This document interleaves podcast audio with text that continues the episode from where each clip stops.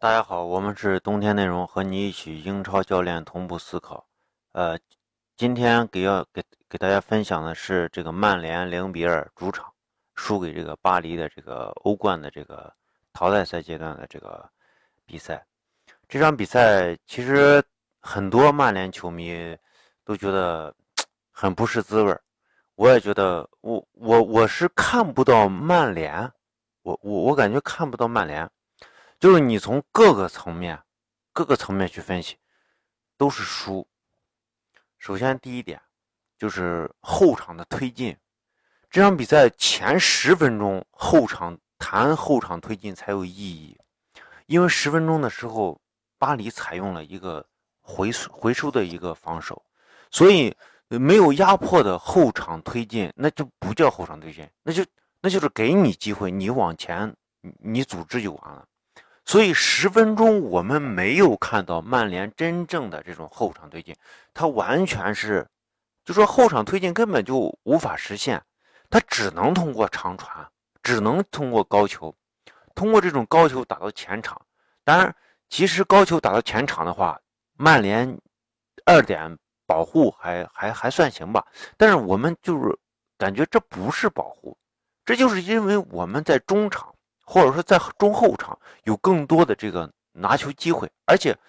巴黎在这块使用的时候，就说你起高球，我是逼迫你起起的高球，那么情况最后结果是啥？就说我只要稳住，不让你，哎，通过边路这个地面的这个进攻形成这种突破，从这种传导，这就完了。所以我们根本没有看见曼联真正的这种，呃，这个地面推进过程中没有地面推进。但是有人说地面没有地面推进也无所谓啊。但但是关键有一点，曼联没有准备好起高球的，因为你看他的这个前锋设置并没有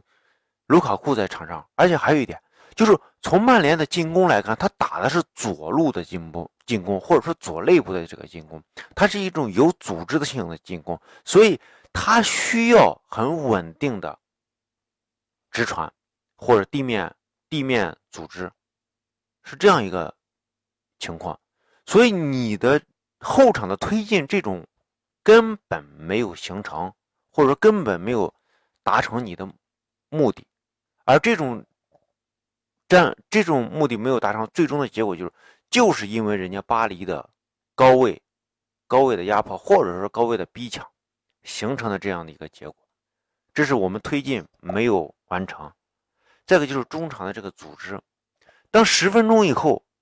巴黎是主动回收了。巴黎主动回收以后，他在他的整体的阵型是一个怎么说呢？你可以说他是三三中卫体系，也可以说他是一个四后卫的体系。他是在三中卫和四后卫之间不断的去切换，而这种切换主要的。原因或者说主要的这种目的，就是为了保护他的中场。他回收以后保护中场，他保护中场的时候，会在你推进过程中简单的形成一个四四二，或者说是四二三幺这样一个体系。那么这样的体系呢，使得曼联在中场的组织也无法到位。无法到位，无法到位。最主要的这个表现就是，你在中场、在后场向前前场传导的过程中，你只能通过后场哎传给这个回撤的马夏尔或者回撤的博格巴，或者是边路有人去接应，突然传一个边路进球，或者说是呃左路打不开，将将球从传到后场，从后场传到右。右侧通过右侧的小组配合，或者说是林加德的突破，或者呃这个杨教授的这个下底传中，这种方式去打开局面，而左路的进攻路成为了一种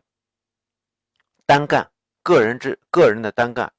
只能通过这种单干，或者说右路的下底传中，所以他没有真正形成威胁，这就是看到中场组织，而且第三点就是说。这个曼联的这个进攻啊，他投入的兵力非常的多，而且非常的极端。我们甚至能看到他在进攻过程中似乎有一种，也不是说曼城的感觉，至少你在人员设置上有一种曼城曼城那样的设置。这样的情况会导致啥呢？就说如果说你前场是压迫对手，就说我对你形成了压迫，然后控制了你，那么我在前场放了很多的这个球员，放了很多的球员，结果结果啥？就说你在一旦进攻不成功的情况下，那么对方你在进攻没有成功，然后丢球，对方拿球以后，你如何去这时候去保护？哎，你要么是像曼城一样，我有专门的进攻保护的设置；要么像穆里尼奥一样，我回收，哎，我中场有更多的这种层次感，层层深度。那么这样的话，你的这个对方拿球以后，即使他要反击，姆巴佩要反击，他要通过两层甚至三层更多的这种，呃。层次这样的情况下，你的这个防守至少有纵深，至少有回追的人人数，就这样一个设置。要么你就是像艾费迪南迪尼奥，或者说像助理教练卡里克以前一样，对于这个就是对方这种呃，就是我方的这个进攻过程中对于防守的这种保护，或者说提前到位或者预判，哎，有这样的这种高智商的这种球员，呃，但是从这个。呃，设置来看，他们的进攻保护就是非常简单的，埃雷拉加马蒂奇，而且埃雷拉和马蒂奇有时候还会前插，所以你后场就很难去限制。再有一个就是，埃雷拉和马蒂奇如果前插的话，这时候如果进攻保护应该采用个什么？应该采用一个中卫要及时的前提，但是对方身后可是姆巴佩啊，这对于他的牵制力太强，所以他的这个中卫他不敢去前提。那么就造成了中场的空虚。这场比赛我们有看到 N 多次的，对方在呃这个拿球以后，就是说，呃曼联进攻不利的情况下，进攻不利的情况下丢球，然后这边打反击，打反击过程中至少有两场，就是说两脚前两脚的这个出球完全无人压制。你这时候你不管是在就是最，就是丢球以后，立马周围的拉什福德也罢，林加德也罢，或者说是呃博格巴也罢，最多的时候博格巴，你去压迫他一下，那么他的传出球的时候，肯定是一个呃质量不高的这种传球，或者说是呃呃一个就是这个解围球，不会形成一定的威胁。但这场比赛就是非常多的这种呃前场丢球以后，对方两脚。至少有两脚非常非常高质量的这种呃传球，那么这样的话，人家打到人家反击前面是迪玛利亚和这个呃姆巴佩，那就可想而知了，就是前面可以随便进攻了，对吧？第四点，我们就想说一下这场比赛这个设置，可以说是就是还是输，就是你从整个曼联这个体系来看，球员的架构来看。前场是拉什福德、博格巴，然后这个林加德，然后埃雷拉、马蒂奇、马夏尔。从他们的这个形态，就是说他们特点来看，真正要形成高位逼抢的时候，合适的人选只有埃雷拉和林加德。你说其他的球员的特点，包括他们的态度，主要是态度，不具备这样的能力，不具备高位逼抢的情况和能力，那么。不具备高位逼抢，你却采用了一个高位逼抢，会导致什么结果呢？就是你前场基本上是逼抢不到位，这个逼抢不到位的这个次数简直是太多了。我们就我我在比赛中我看了一下，呃，主要有五分零九秒、十分二十一秒、十二分钟、二十分钟、二十五分钟到二十七分钟，是一次高位都没有成功过。十七分钟、二十八分钟、三十五分钟，基本上没有没有成功的高位逼抢。高位逼抢，呃，好像是三十三分钟仅仅成功一次，四十分钟是依靠迪玛利亚下去受伤治疗，金彭佩金彭佩在那块装逼拖大，前场没有接应点，也不也没有好意思起高球装逼，最后是没有那个啥。呃，没有那个形成，就是说，通过金鹏贝的这个拖大失误，才形成一次前场的压迫。再一次就是这个他这个阿尔贝特贝呃贝尔贝尔巴贝尔什么纳特，这个在这个限制过程中对这个呃杨教授的一个犯规拿了一张黄牌，这是逼抢最成功的两次，其他根本没有成功过。那么对方就完全是通过了这个中场，到到下半场的时候，基本上就是啥，就是人家随随便便就可以在中圈附近持球控位，从容朝向曼联的半场。所以你在以前，尤其是在上个赛季前半段的这个曼联，这是不可想象的，是不可能出现的。再一个就是我们看这个热刺的这个。呃，联赛对阵热刺的首回合和次回合的比赛，曼联都采用了一个稳固中场的这种防守态势，所以曼联真正高位逼抢的时候赢球，我认为并不多，对吧？第五点就是这个，呃，这个索斯索索尔斯克亚对这个临场就是差得很远很远。这很明显，这个巴黎一开场把球就直接传给金彭贝了。虽然这是第一次啊，我们可能认为这是烟雾弹，对方是佯攻，佯攻左路，但是那么多次的左路进攻，他至少能说明他就是在进攻左路啊。那么这时候我应该去怎么调整啊？应该将整个防守重心移到中场，甚至就是应该移到右中场去压迫。前场的金鹏贝的出球，第二就是防守这个，呃，右路和中路的这个，呃，右路和中路的这个迪玛利亚，还有这个，呃，姆巴佩这两个人去限制他们。但是曼联没有做这样的调整，而还是一个非常均衡的这种防守防守体系。同时在右路，不管是右中场还是后卫线。中场线和后卫线之间的这个协调，还有这个防守策略，完全是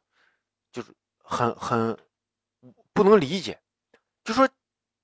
杨教授前提以后，因为对你你选择一个压迫，你必然要选择这个中场线和后卫线的衔接。那么你的后卫线应该是前提的，那么杨教授就选择了一个前提。当当杨教授前提的时候，中中后卫线中卫。又因为姆巴佩的存在，会会操心姆巴佩的速度，所以不敢去前提，去一个盯人防守。那么这样的导致就是在左侧的迪玛利亚的位置上没有人防守。这场比赛多次出现迪玛利亚在杨教授的身后无人防守，从容拿球。那么从从左路传给姆巴佩的球，那肯定会很容易进啊，对吧？所以你在这上。这这上面可能刚开场，我们认为这是佯攻，后面你必然要去部署这块，你必然要去指挥这块，但是索尔斯克亚并没有去做这件事情啊。那么这里面其实最好的一次，就说我们能看到，呃，好像是踢的挺好的一次，是十六分钟的这个片段。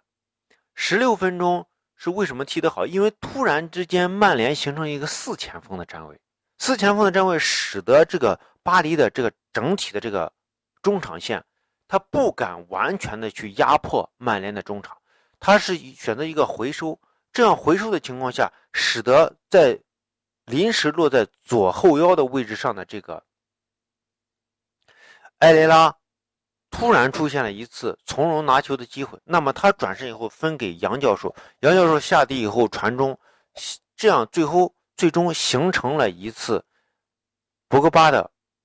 转身打门，这次威胁是比较大的。但是这次是通过这种极端的方式形成的，这种极端的方式是四前锋。但是一般情况下，这个曼联不会落一个四前锋，必然会有一个人回撤，因为巴黎的中场的压迫足够强，所以这个里面就是矛和盾的问题，看你怎么去取舍。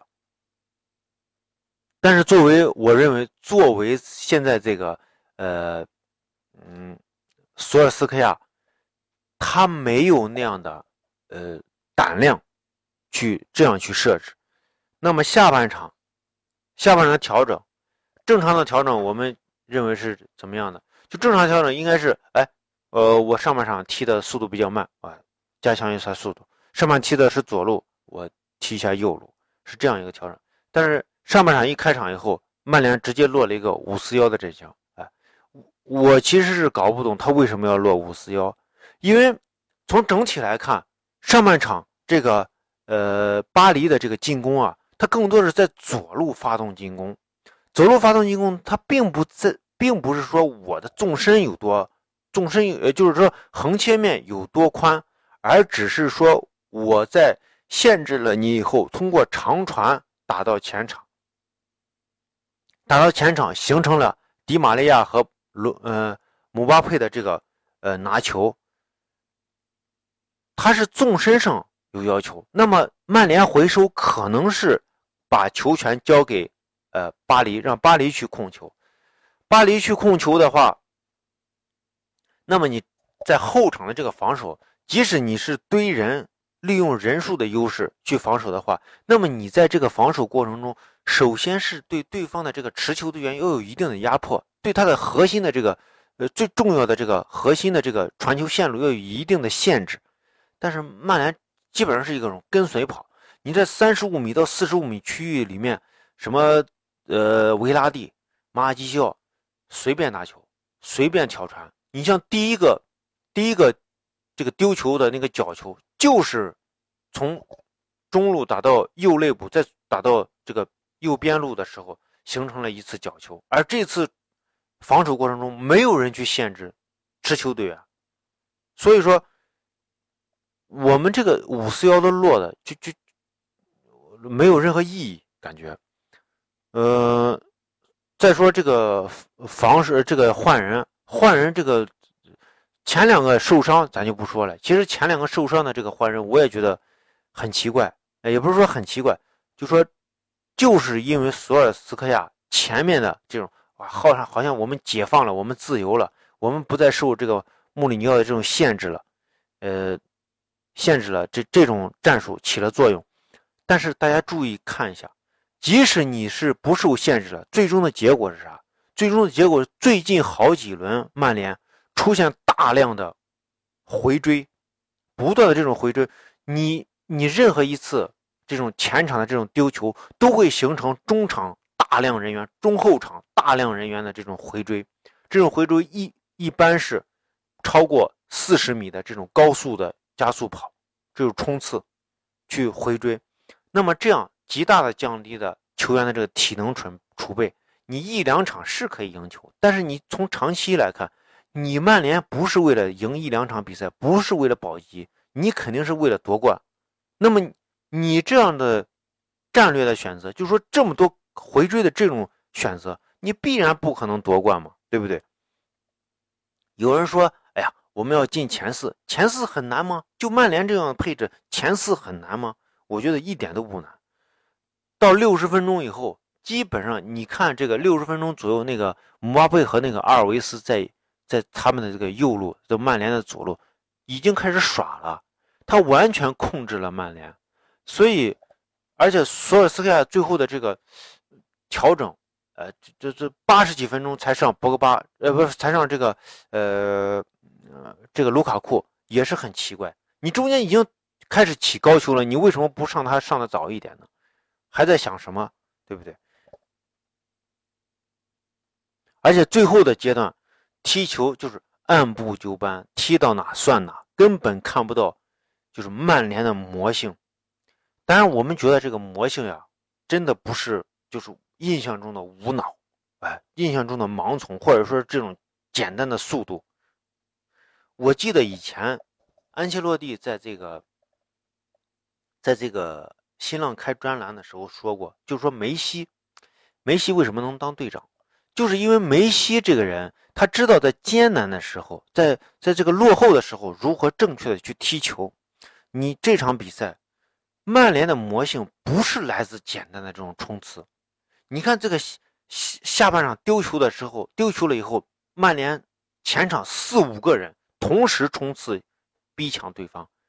这就是一种急躁，这就是一种不知道如何正确的去踢球的一种毫无耐心的一种。体现，对吧？所以你的魔性更多的是来自于战术的这种回旋的这种余地，